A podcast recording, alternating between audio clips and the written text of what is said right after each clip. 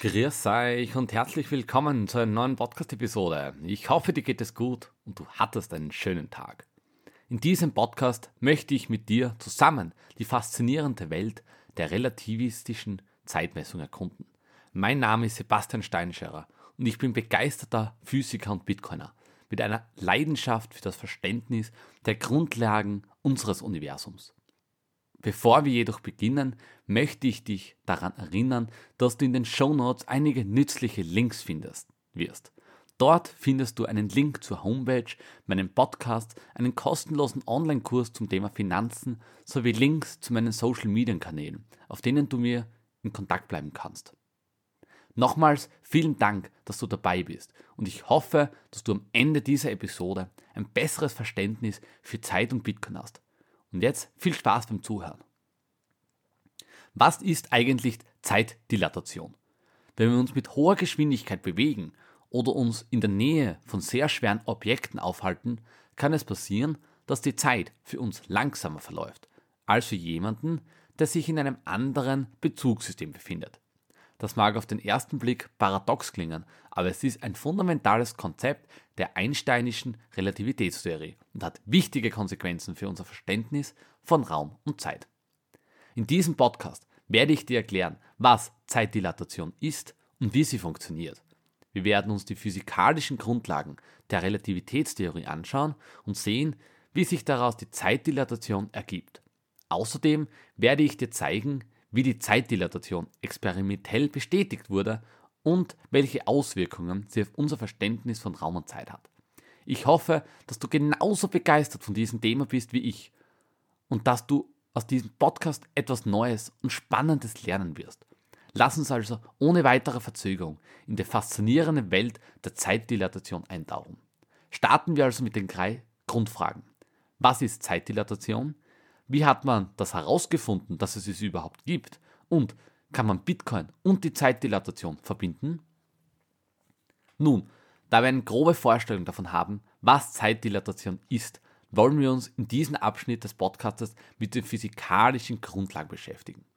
Die einsteinische Relativitätstheorie beschreibt, wie Raum und Zeit in unserem Universum zusammenhängen und wie sich die Beziehungen verändern, wenn wir uns mit hoher Geschwindigkeit bewegen. Die Relativitätstheorie ist die Geschwindigkeit ein relatives Konzept. Die Geschwindigkeit eines Objektes hängt davon ab, in welchem Bezugssystem es betrachtet wird. Das bedeutet, dass zwei Beobachter, die sich relativ zueinander bewegen, unterschiedliche Messungen von Geschwindigkeiten und Zeit durchführen können. Diese Idee haben wichtige Konsequenzen für unsere Vorstellung von Zeit. Wenn sich zwei Beobachter mit unterschiedlichen Geschwindigkeiten bewegen, kann es vorkommen, dass sie also unterschiedliche Zeit messen. Und in der Tat ist die Zeitdilatation umso stärker, je größer die Geschwindigkeitsdifferenz zwischen den zwei Beobachtern ist. Die Herleitung der Zeitdilatation aus der Relativitätstheorie ist also mathematisch anspruchsvoll.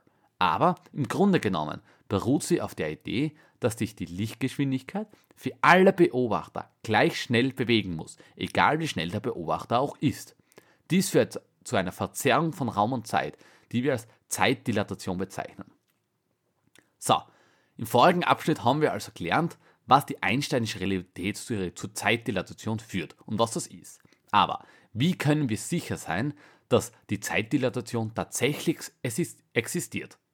In diesem Abschnitt werden wir uns also einige experimentelle Beweise beschäftigen.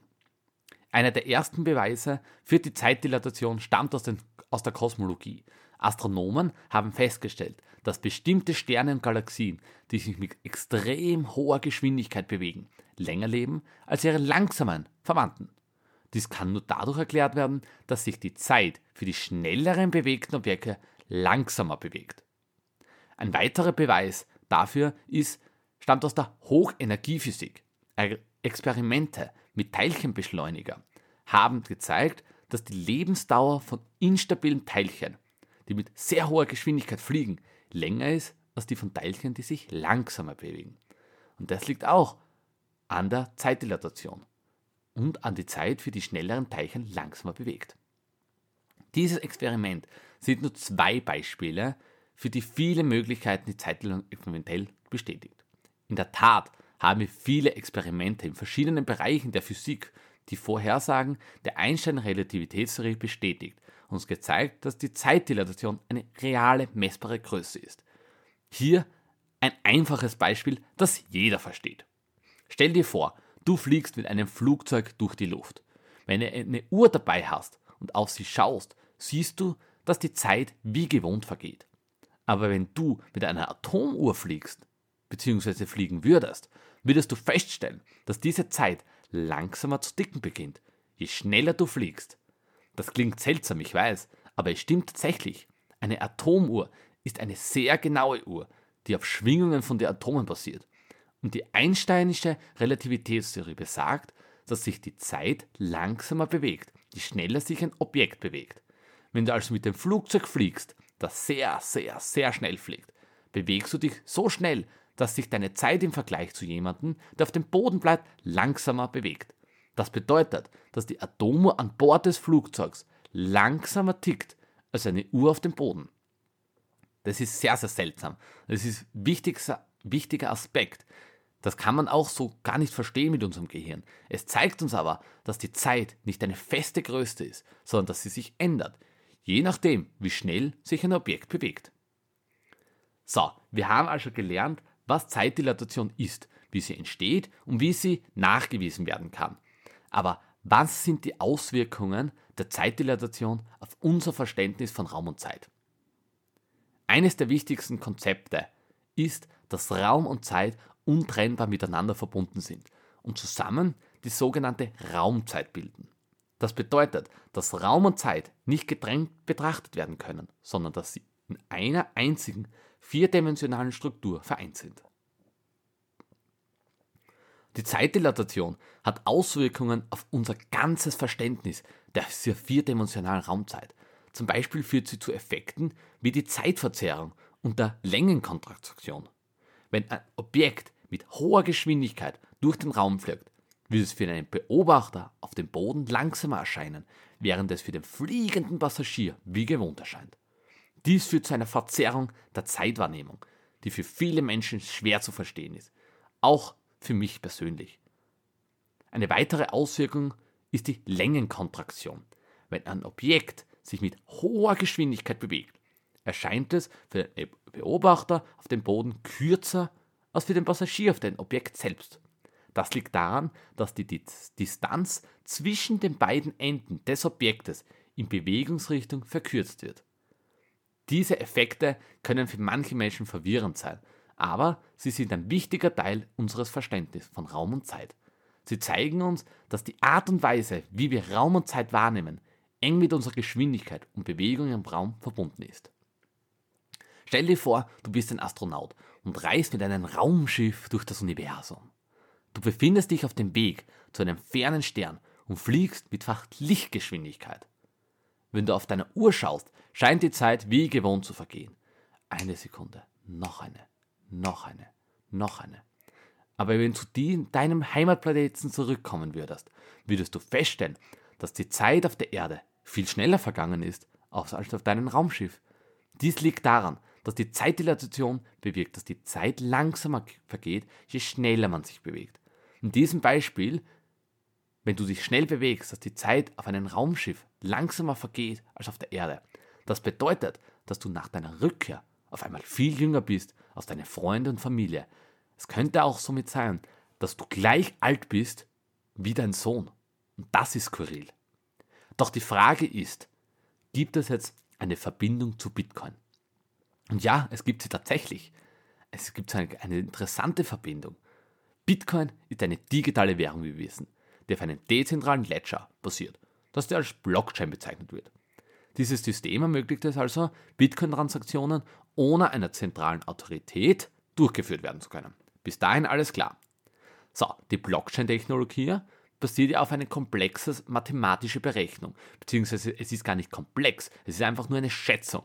Und der muss einfach von leistungsfähigen Computern durchgeführt werden. Und diese, es wird Mining genannt oder mit den ASIC-Minern. Genau. So, es wird also diese Berechnung mit einer sehr hohen Geschwindigkeit durchgeführt. Die Geschwindigkeit, mit der dieser Computer die Berechnung durchführt, ist jedoch begrenzt. und hängt von der Leistungsfähigkeit vom Computer ab. Hier kommt die Zeitdilatation ins Spiel. Wie bereits gelernt, hängt die Zeitdilatation von der Geschwindigkeit ab, der sich ein Objekt bewegt. Wenn wir nun einen Computer mit hoher Geschwindigkeit betreiben und wir die Zeit auf diesem Computer langsam vergehen als auf einem Computer, der sich in Ruhe befindet, diese bedeutet, dass ein Computer, der sich mit hoher Geschwindigkeit bewegt, in der Lage ist, mehr Berechnungen pro Sekunde durchzuführen als ein Computer, der sich in Ruhe bewegt. Wenn wir nur die Geschwindigkeit der Mining-Computer erhöhen, können wir mehr Berechnungen pro Sekunde durchführen und somit mehr unter Anführungszeichen Bitcoins für uns meinen. Dies führt dazu, dass die Schwierigkeit, neue Bitcoins zu generieren, erhöht wird und die Gesamtmenge an Bitcoins begrenzt bleibt. So, was hat das jetzt mit Bitcoin zu tun? Natürlich, wir könnten dem Miner in ein Raumschiff geben mit 99% der Lichtgeschwindigkeit fliegen lassen und so Bitcoin meinen. Doch das Problem ist, wie weiß, wissen die anderen Computer, dass ein Bitcoin gemeint wurde? Er muss ja die Daten weiterschicken. Und da ist das Problem. Es ist das gleiche, wenn wir mit auf der Erde und auf dem Mars Bitcoin Mining betreiben. Die Information dauert ja eine gewisse Zeit, damit sie zum Beispiel von Mars auf der Erde transferiert werden kann. Und das ist das Problem. Natürlich ist diese Verbindung zwischen der Zeitdilatation und Bitcoin eher nur theoretischer Natur und hat keinen direkten Einfluss auf die Funktionsweise von Bitcoin. Dennoch ist es interessant, wie ein fundamentales Konzept der Relativitätstheorie in so vielen verschiedenen Bereichen Anwendung finden kann, sogar in Bitcoin.